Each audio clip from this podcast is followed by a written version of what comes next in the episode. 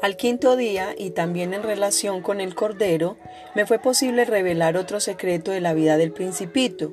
Me preguntó, como fruto de un problema larga y silenciosamente meditado, si un cordero come arbustos, se comerá también las flores, ¿no? Un cordero se come todo lo que encuentra.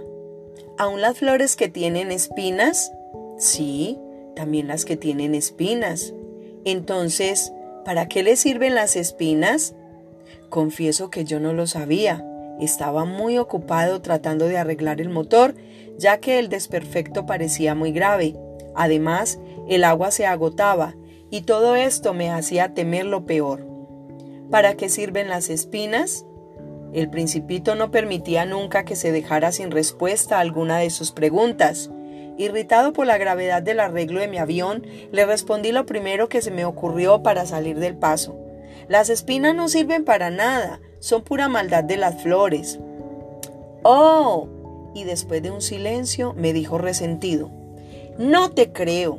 Las flores son débiles, son ingenuas, se defienden como pueden y las espinas son su defensa.